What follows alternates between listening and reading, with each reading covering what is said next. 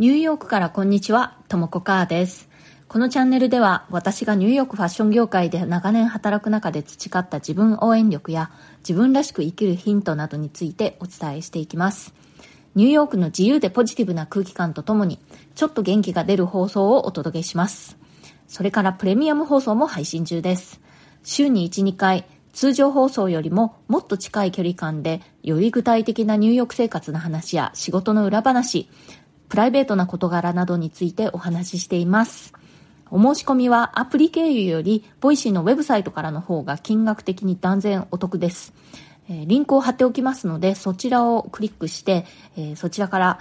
ブラウザを開いて、えお申し込みください。それでは今日もよろしくお願いします。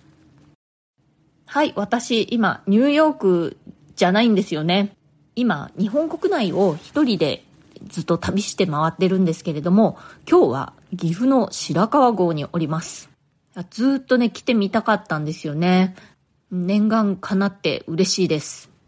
えっと、雪もね、ちょっとまだ残っていて、まあ、でも、あの、お天気でね、気温は結構暖かい感じだったんですけれども、今までちょっとね、暑いぐらいの陽気だったので、もうちょっとこう、キリッと引き締まった空気というのかな。ちょっと肌寒いぐらいで気持ちいいですね。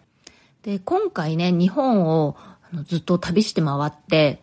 まあ、あの、コロナがあったのでね、3年ぶりの日本、3年、3ヶ月ぶりかの日本だったんですけれども、改めて、日本ってすごいこう、至れり尽くせりというか、あの、情報量のめちゃくちゃ多い国だなって思っています。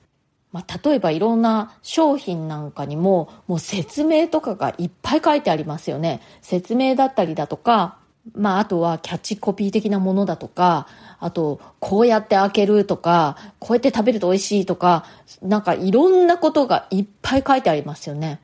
で、公共交通機関に乗っても、もういろんなアナウンスするじゃないですか。もう忘れ物するなとか、ここに立つなとか、こうしてください、ああしてください、こうしないでください、ああしてください、これはこうです、みたいなアナウンスがすっごい多いですよね。で、中には、その録音したものを流すのではなくて、実際に運転士さんなんかが、あの、口でいちいち言ってる場合もあるんですけれども、それ聞くと、いや、この人、このセリフを何百回何千回言ってるのかなって思ってね、ちょっと気の毒になりました。で、まあそうやってね、あれやこれや言ってくれるとか書いてくれるのって、すごい親切だなとは思うんですけれども、ちょっとね、あの、正直見ていて聞いていて疲れるなっていうのもあるんですよね。そんなにいろいろ言う必要あるのかなっていう気がちょっとします。あとね、日本のお菓子でも何でも、ちゃんと手で開けられるようにパッケージが工夫されてますよね。それもすごくありがたいんですけれども、まあ、あの、アメリカのね、もう、ハサミ使わないと開かないようなパッケージだらけのとこから来た私からすると、そんなのなくてもね、なんとかなるとか思っちゃうんですよね。なんかね、いろいろとそんなに頑張らなくてもいいんじゃないかっていう気がするんですよね。まあ、あの、ありがたいから、あの、いいんですけれども、これを作ってる人もいるんだなと思うと、こうやってね、親切にいろいろやってくれることで、その人の睡眠時間が減ってなければいいけど、とか、そんな風に思ったりします。あとね、あの、日本は長期の有給休暇が取りづらいとかそういう話をよく聞くのでね、そういうのももうこんなあの丁寧な手で開けれるパッケージ作んなくていいからみんなあの長期休暇とか取って旅行でも行きなよって思ったりするんですよね。まあでもね、いろいろそういうあの日本のちゃんとしてるとこって本当にありがたいなって思うんですよね。旅行しててもこのあの乗り物の時刻とかがすごく正確ですよね。だから計画が立てやすいし、本当ありがたいって思うんですけれども、何かそういう、あの、ちゃんとするために、誰かがしんどい思いをしてないかなってちょっとね、心配になったりします。まあね、あの、前からこれは思ってたんですけれども、日本はサービスを受ける側にとっては、ありがたいことがそうやって多いんですけれども、サービスする側、働いてる方からするとね、ちょっと大変なんじゃないかなって思ったりします。私、あの、20代の頃にヨーロッパをいろいろと一人だったり、まあ、あの、友達とだったりで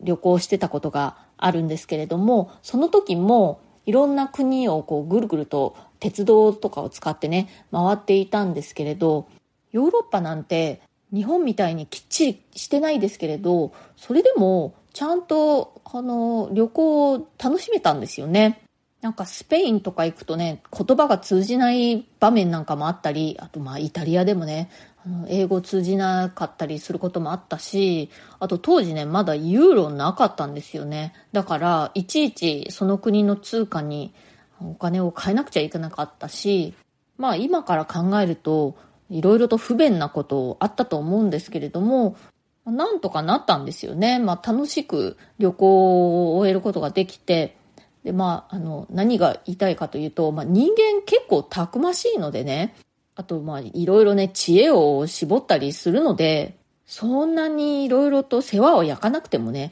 大丈夫なんじゃないっていうことです。日本ってちょっとこう過保護なんじゃないかなと。そんなに全てを教えなくても、まあ、例えば公共交通機関の中でもうあらゆることをアナウンスしなくても分かんなかったら聞くだろうし、あとね、あの、アメリカなんかだとやっぱりあの、他人同士でも、いろんなことをこう人に聞くんですよね。あとは、あの、聞くまでもなく困ってそうな人を見たら誰かがこう教えてあげたりするっていうこともあるんですよね。なんだかね、日本だとやっぱりこうサービスする人とされる人っていうところがすごくはっきり分かれていて、まあお客様は神様ですっていう、まあ古いね、あの言い方もありますし、なんていうのかな、その、まあ、お客様も、あの、従業員も同じ人間じゃないっていう感じがちょっと良くも悪くもないという感じがして、ちょっとそれがね、あの、冷たく感じるというのかな。うん。親切なようでいて、逆に人間味がないというふうに感じることがね、結構あります。